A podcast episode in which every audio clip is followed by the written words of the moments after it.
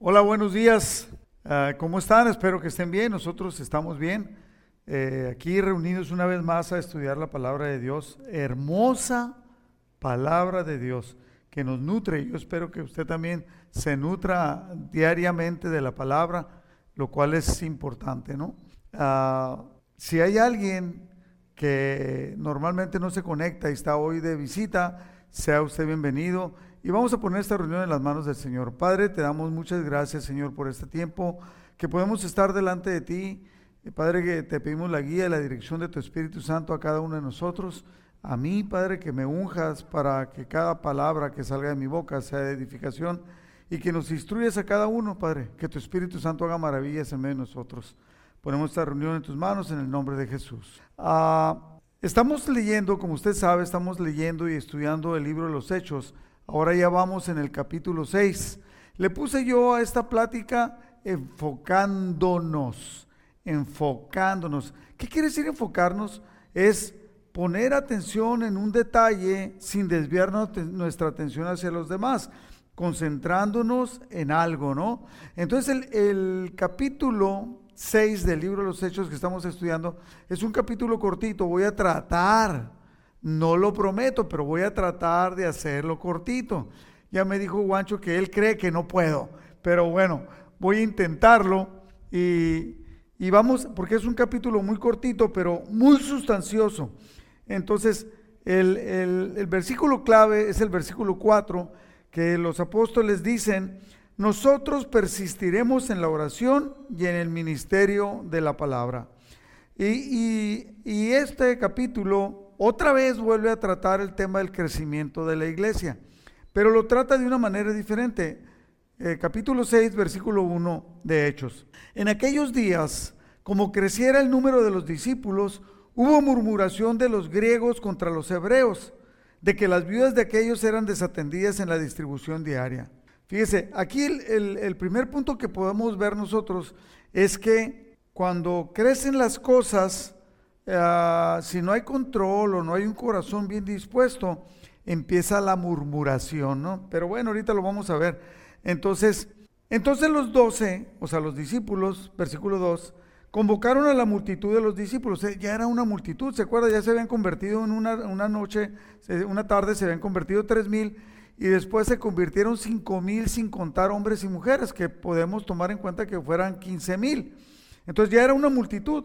Y dijeron, no es justo que nosotros dejemos la palabra de Dios para servir a las, a las mesas. Buscad pues, hermanos, de entre ustedes, de entre, de entre vosotros, a siete varones. Siete. ¿Por qué siete? Es que dentro del pueblo hebreo, en la cultura hebrea, el siete es un número perfecto, ¿no? Buscar entre vosotros a siete varones de buen testimonio llenos del Espíritu Santo y de sabiduría, a quienes encarguemos de este trabajo. Versículo 4. Y nosotros persistiremos en la oración y en el ministerio de la palabra, que es el versículo clave. Agradó esa propuesta, le agradó a toda la multitud, y eligieron a Esteban, varón lleno de fe y del Espíritu Santo, a Felipe, a Prócoro, a Nicanor, a Timón, a Parmenas y a Nicolás, que era un prosélito de Antioquía, a los cuales presentaron ante los apóstoles, quienes, quienes orando les impusieron las manos a, a estos siete varones. Y crecía la palabra y el número de, los discípulos se multiplicaba grandemente en Jerusalén. Ahorita solamente estaban en Jerusalén. Y también muchos de los sacerdotes obedecían la fe. No pierda esa parte. Dice, Crecía la palabra, fíjese bien, crecía, o sea, estaba creciendo la iglesia. El número de los discípulos se multiplicaba grandemente en Jerusalén. Y también muchos de los sacerdotes obedecían la fe. O sea, no todos, pero sí muchos. Juancho, algo le está pasando a esto. Número 8. Esteban, que era uno de los siete escogidos, lleno de gracia y de poder, hacía grandes prodigios y señales entre el pueblo, hacía milagros. Dios estaba haciendo milagros a través de Esteban. Entonces se levantaron unos de la sinagoga llamada de los libertos y de los de Sirene. Esta sinagoga eran esclavos que se habían ah, convertido al judaísmo, y de los de Sirene, de Alejandría, de Cilicia y de Asia, disputando con Esteban. Pero no podían ellos, no podían resistir la sabiduría y al espíritu con que hablaba. Era tremendo lo que hablaba eh, Esteban, ¿no? Porque estaba lleno del Espíritu Santo. Entonces, en la NTV, voy a leer este versículo en la NTV, versículo 11. Entonces persuadieron a unos hombres para que dijeran mentiras acerca de Esteban. Le puse ahí arriba una costumbre de mentira. ¿Por qué? Porque esto lo habían hecho ya. Lo habían hecho otros para, para cuando acusaron a Jesús y le hicieron juicio, consiguieron, eh, consiguieron testigos falsos. Entonces, cuando los discípulos también consiguieron eh, eh, testigos falsos. Y aquí otra vez, para, para atacar a Esteban, consiguieron testigos falsos. Ellos declararon, nosotros le, lo oímos blasfemar contra Moisés y hasta contra Dios. Esto provocó a la gente a los ancianos y a los maestros de la ley religiosa, así que arrestaron a Esteban y lo llevaron ante el concilio supremo. Los testigos mentirosos dijeron, este hombre siempre habla contra el santo templo y contra la ley de Moisés. Lo hemos oído decir que ese tal Jesús de Nazaret destruirá el templo y cambiará las costumbres que, Moisés, Moisés nos transmitió. O sea, una verdad tergiversada, o sea, cambiada, destruida y dicha de otra manera, puede traer muchos problemas. Muchas veces hay personas que hablan algo que es verdad, pero lo dicen tergiversado porque así quieren que suene. Entonces, esto, esto es algo que está mal. En ese momento, 15, todos los del Concilio Supremo fijaron la mirada en Esteban porque su cara comenzó a brillar como la de un ángel. Era tanta la unción que tenía. Y entonces ahí empieza en el capítulo 7 vamos a ver posteriormente el, tremendo discurso que lleno de sabiduría, de conocimiento, da palabra de ciencia, da palabra de, de, conocimiento, o sea, todo, tremendamente la unción del Espíritu Santo. Y hasta aquí termina el capítulo, fíjese qué cortito, 15 versículos, el, el capítulo 6. Y aquí yo le voy a decir le voy a dar siete cosas que podemos aplicar en este capítulo tan cortito, pero está bien sustancioso. Es como cuando te tomas una, una, una vitamina, ¿no? Hay vitaminas que están bien concentradas. De la misma vitamina a veces te puedes tomar cinco y apenas te llega, pero en cambio hay una que está concentrada, que te tomas una, inmediatamente sientes el, rigor, ¿no? Entonces, siete cosas que aprendemos para aplicar en nuestra vida acerca de este, de, este capítulo que yo le puse, enfocándonos. ¿Por qué? Porque debemos de enfocarnos.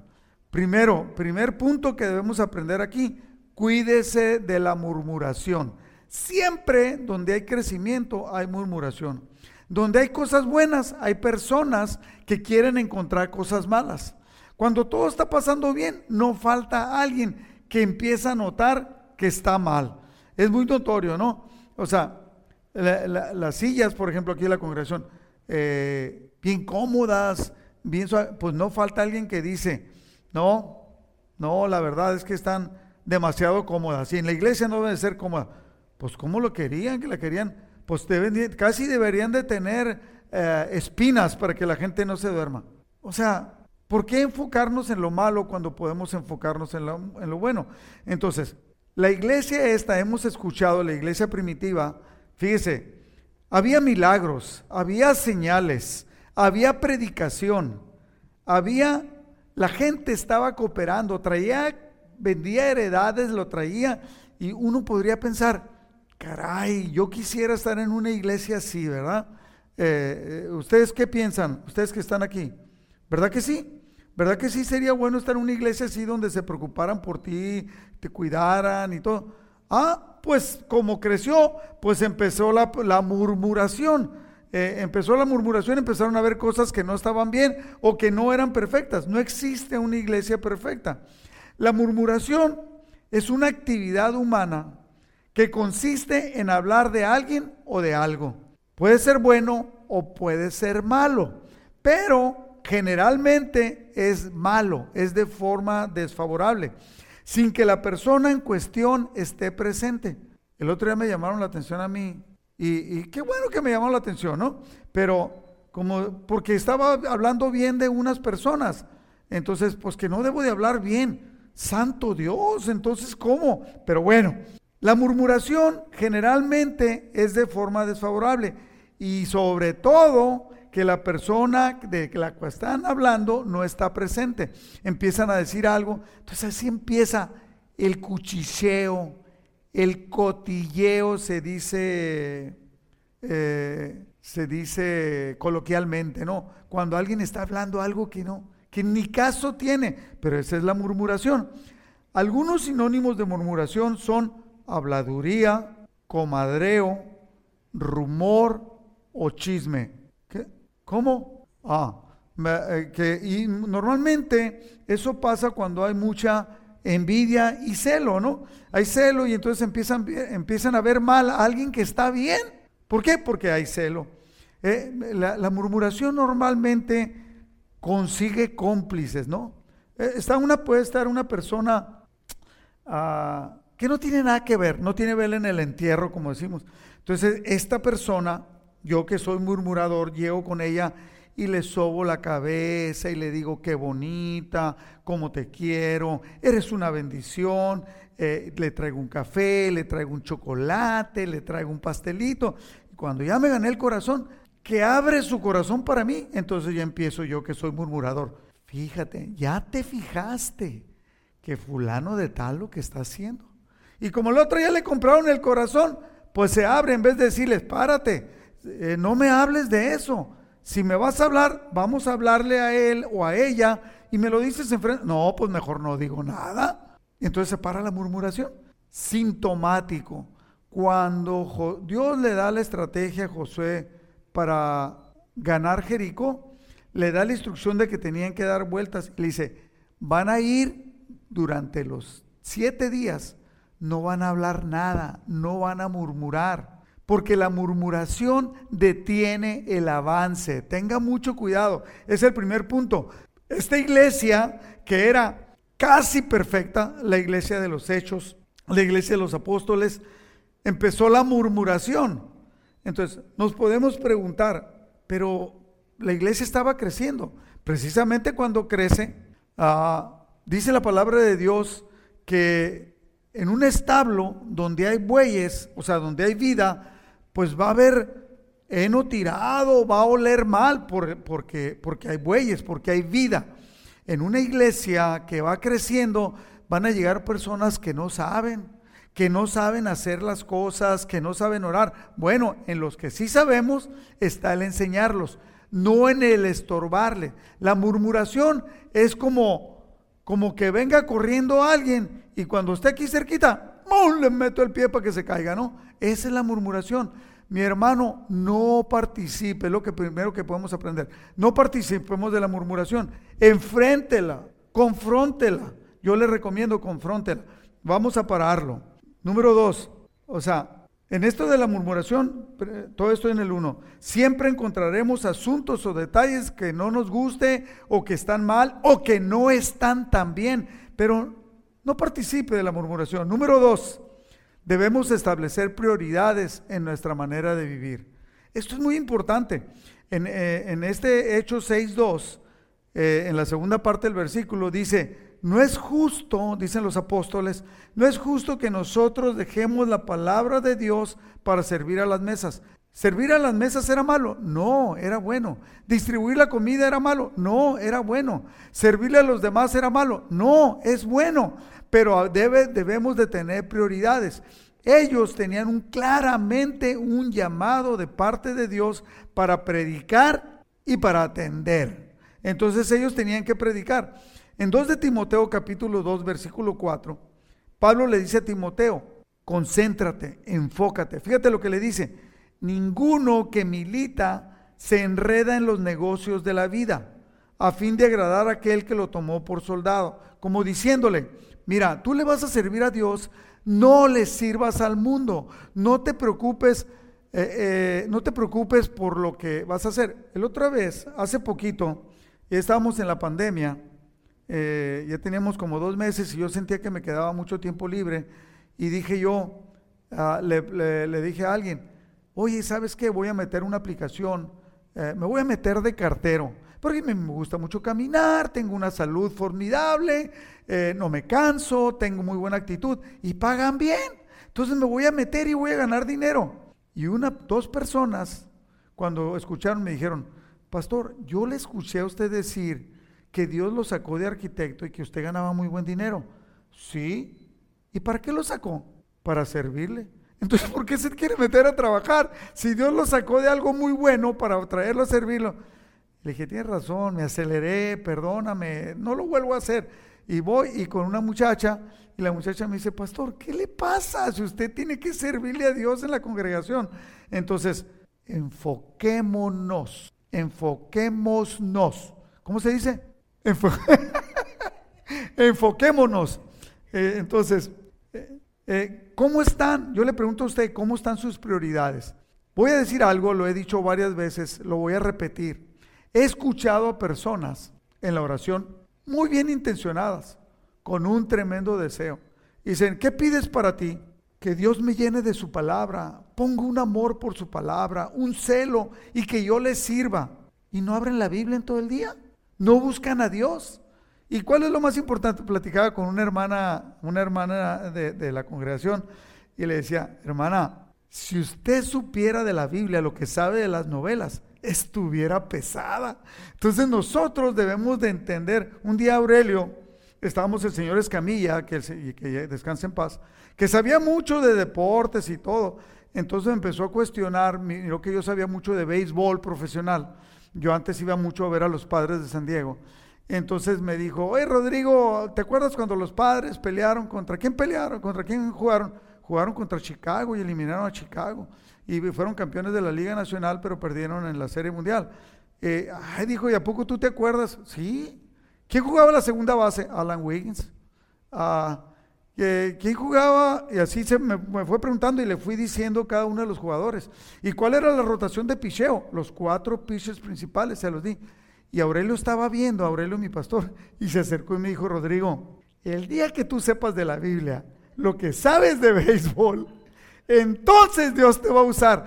Y es verdad, debemos de enfocarnos. Normalmente nosotros en nuestra cabeza tenemos en nuestro disco duro, tenemos un montón de información que no sirve para nada. Es cierto, usted y yo tenemos un montón de información que no sirve para nada y lo que sirve a veces lo desechamos. Entonces debemos de establecer prioridades en la manera de cómo vivimos. En el área física, en el área emocional y en el área espiritual, como siempre he estado enseñando, esas tres áreas que tenemos cada uno de nosotros. En Hechos 6.4 dice, entonces nosotros los apóstoles podremos dedicar nuestro tiempo a la oración y a enseñar la palabra. Ellos tenían muy claro el, el, llamado que tenían, entendían el llamado y estaban enfocados. Ellos estaban enfocados, nosotros también. Le pregunto yo, ¿está usted enfocado, mi querido hermano? Número tres, tercer punto de siete. ¿Cuáles las cualidades para servir en la iglesia? Aquí cuando habla de esto, que dice que necesitaban siete varones, ¿para qué los querían? ¿Para qué los querían? Para servir a las mesas, para distribuir la comida solamente. Y fíjese la cualidad que debían de tener. Tenían que estar llenos del Espíritu Santo y llenos de sabiduría. ¿A quiénes encargamos? Él dice, a quienes encarguemos este trabajo. Entonces, estos hombres, ¿cuáles son las cualidades que usted pone a disposición de Dios. O sea, ¿cuáles son las cualidades o de qué cualidades quiere estar lleno usted que pone a disposición de Dios? Muchas veces las personas es nomás, ah, yo le quiero servir. ya he comentado que un día me encontré una persona y que me dijo que iba a ser pastor. Le dije, oye, qué bueno, que Dios te llamó. No, me dijo, Dios no me llamó. Entonces, ¿por qué ibas a ser pastor? Es que tengo una casa que le he querido rentar allá en una colonia y no le he podido rentar. Entonces dije, ah, la voy a hacer iglesia. Y el pastor, pues yo me meto, no tengo nada que hacer. Fíjense nomás, no puede ser, no sabe, no sabe la que se está metiendo. Nosotros primero, o decía ahorita, tenemos que tener bien claro cuáles son nuestros llamados, estar bien enfocado y establecer prioridades en nuestra vida. Entonces, aquí las cualidades. ¿Qué cualidades le está entregando usted a Dios? Se, eh, ve cualidades que quisiera tener y no tiene, usted las puede adquirir. Puede volverse estudioso, puede llevar un estudio especial, puede llevar, etcétera, etcétera. Por ejemplo, si una señora quiere, o yo, Rodrigo Bravo, quiere aprender a hacer panes, pues se puede meter al internet o puede comprar un libro de cómo hacer panes. Si tú quieres servirle más a Dios, te puedes meter grupos de oración, grupos de crecimiento, estudio de la palabra, etcétera, etcétera. Ahora, me he encontrado muchas personas que se meten a un montón de prédicas sin ningún discernimiento, menos a esta. Y esta es su iglesia. No entiendo. Entonces lo que Dios tiene para hablarle no lo escucha por andar escuchando otras cosas y de repente se pegan unas perdidas porque hay cada enseñanza rara y desviada. Eh, no digo que todas, pero hay muchas. Las cualidades llenos del Espíritu Santo y de sabiduría. ¿Está usted lleno del Espíritu Santo y de sabiduría? Punto número cuatro. Hay una autoridad delegada en la iglesia. No cualquiera puede servir, no cualquiera puede tomar control. En Hechos 6:6 dice, a estos siete hombres fueron presentados ante los apóstoles. Ellos orando, orando, le impusieron manos para que impusieran el servir. Fíjese bien, estaban llenos del Espíritu Santo, estaban llenos de sabiduría y tenían que tener esa autoridad delegada por la iglesia, por en este caso por los apóstoles. Hemos sabido de personas que de repente quieren y venir. Eh, dice no, que, no, esto nos dice que no, no, debemos de tomar a la ligera el liderazgo espiritual. Hay un liderazgo. Pablo le dice a Timoteo, le dice, no descuides el don de Dios eh, que fue dado a ti a través de la imposición de manos de parte de Pablo, había, le había impuesto manos. En 1 Timoteo, versículo 5, capítulo 5, versículo 22, dice, le dice Pablo a Timoteo, nunca te apresures cuando tengas que nombrar a un líder, estoy leyendo la NTV, nunca te apresures cuando tengas que nombrar a un líder de la iglesia. No, o sea, y en la Reina Valera dice, no impongas manos a la ligera, no participes en los pecados de los demás y mantente puro. Hay una autoridad delegada que debemos de respetar. Yo decía en pláticas pasadas que a mí me quedaba muy claro que Aurelio era mi pastor. Y había personas que estaban hablando de él. Inclusive había veces que yo no estaba de acuerdo. Si yo no estaba de acuerdo, lo que yo tenía que hacer era ir a buscarlo y decirle, pastor, tengo una duda, pastor, tengo esta opinión, pastor, ¿qué debo de hacer en esto? ¿Por qué? Porque estamos sujetos a una autoridad.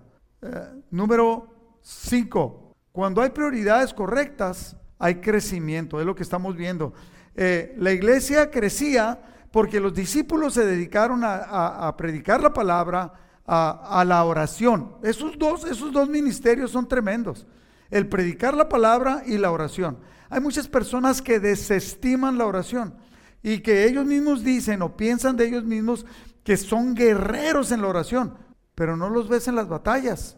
Ahora, yo le doy gracias a Dios por esta congregación, porque habemos muchos, muchos hermanos hay muchos hermanos en la congregación que han aceptado el reto, se han convertido y son los que llevan el peso de la congregación, son los que oran por los enfermos, son los que oran por los ministerios, son los, los que estamos orando por Donald Trump. O sea, hay una cosa que es la oración personal, individual. Yo solo le pido a Dios, derramo mi corazón, pero hay poder. Jesucristo dijo, cuando se pongan dos o más reunidos en mi nombre, se pongan de acuerdo yo voy a actuar. Hay un poder delegado por, por Cristo y en, la oración. Entonces, cuando hay prioridades correctas en la iglesia, hay crecimiento, eh, tanto de la iglesia como crecimiento personal. La pregunta que yo le hago a usted, ¿está usted creciendo o es alguien que está estancado? Eh, yo he escuchado personas ah, que, que han pedido por crecimiento y están estancados pero están estancados desde hace cuatro o cinco años. No han querido estudiar, hay oportunidades de oración, no se meten, etc. Toda, situación que exista es una oportunidad de crecimiento. No espere usted el momento correcto, simplemente entréguese, actúe y entonces algo va a pasar. Los discípulos estaban enfocados, entendían su llamado y por eso la iglesia empezó a crecer. Punto número 6. cuidémonos de los malos ejemplos.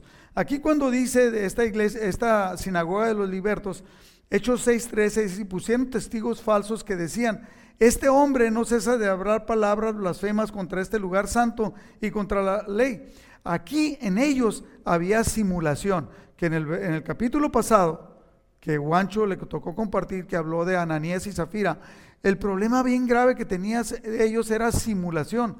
He dicho yo en otras predicas que a lo mejor Ananías y Zafira eran mejor que usted y que yo. Ellos vendieron una heredad y sustrajeron una parte. Ojalá que nosotros vendiéramos una heredad y diéramos la mitad, no nomás una parte, la mitad. Esta gente era mejor que nosotros, pero quisieron aparentar ser más buenos. Quedaban, por eso el apóstol Pablo dice, si, si la vendías y te quedabas con él, no era tuya, claro que era tuya.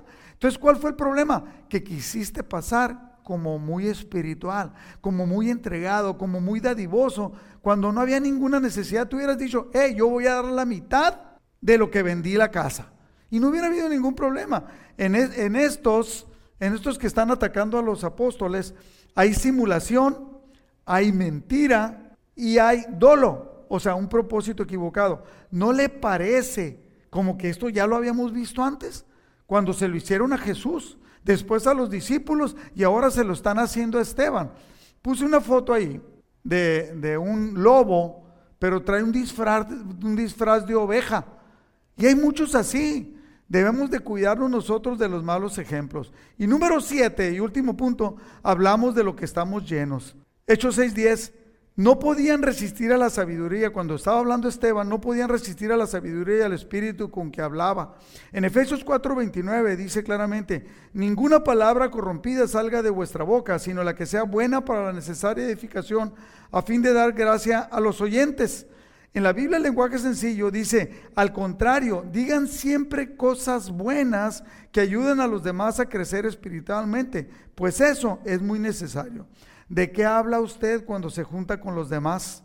¿Es para crecimiento o es para destruir? Nosotros, tomando estos siete puntos que acabamos de aprender en este capítulo 6 del libro de los Hechos, nos dice que necesitamos enfocarnos en el llamado que Dios tiene para cada uno de nosotros, en lo que podemos entender y podemos aplicar en nuestra vida. Hasta aquí termino. Eh, vamos a orar. Padre, te damos muchas gracias, Señor, por tu palabra. Enséñanos, Padre, a enfocarnos, a tener prioridad, a establecer prioridades concretas en nuestra vida y que, que nuestra vida y nuestra entrega sirva para que nosotros crezcamos, para que crezca la iglesia, para que crezcan las personas que están alrededor de nosotros, que cada uno de nosotros, Padre, enséñanos a ser de bendición para los demás. Te lo pedimos en el nombre de Jesús. Amén. Hasta aquí para, para es el programa de radio. Aquí sigue, seguimos con nosotros y, y, sí lo pude hacer más cortito que media hora, aunque este, quiero, quiero decirle que nos deleitamos. El capítulo que sigue está muy denso, está muy largo, porque viene todo el, el todo el, el, el discurso que dio Esteban, toda la predicación, de toda la historia de cómo Dios le habló Abraham, cómo llega con Moisés. Eh, tremendo, ¿no? Está tremendo, no se lo pierda. Eso toca el próximo jueves. Entonces, eh, si usted es una persona que es la primera vez eh, que está escuchando, que nos está escuchando, está escuchando la palabra de Dios y no ha tenido la oportunidad de aceptar a Cristo como Salvador, yo le quiero dar la oportunidad. puse en, la, en, la, en el en un grupo que tenemos de discipulado puse una pregunta. ¿Es, ah, se puede aceptar a Cristo como su Salvador sin aceptarlo como Señor? Muchas personas dirían, no, otros dirían, sí. Bueno, pues muchas personas lo hacen. Aceptan a Cristo como Salvador, pero no le entregan la vida. Aún en nuestra iglesia, ¿no? En nuestra congregación. Hay personas que son cristianas y pueden ser cristianas de hace años, pero no aceptan el señorío de Cristo. ¿Cuál es el señorío que aceptan? El de ellos mismos, el de su propio pensamiento. Cuando debemos de, rendir, eh, como le decía yo a esta señora el día de ayer, le decía, oiga, ¿y usted no sabe que a esa hora está la reunión? Sí, pero también está la novela. Entonces, ¿por qué toma la novela? Que Jesús, mire, cuando decimos que rendimos nuestra vida al señoría de Cristo, La palabra que se utiliza en el griego es la palabra doulos, que significa esclavo. Eh, el apóstol Pablo lo entendía claramente. Cada uno de los que lo mencionaron lo entendía. El apóstol, eh, digo, eh, Lucas, discípulo, lo entendía.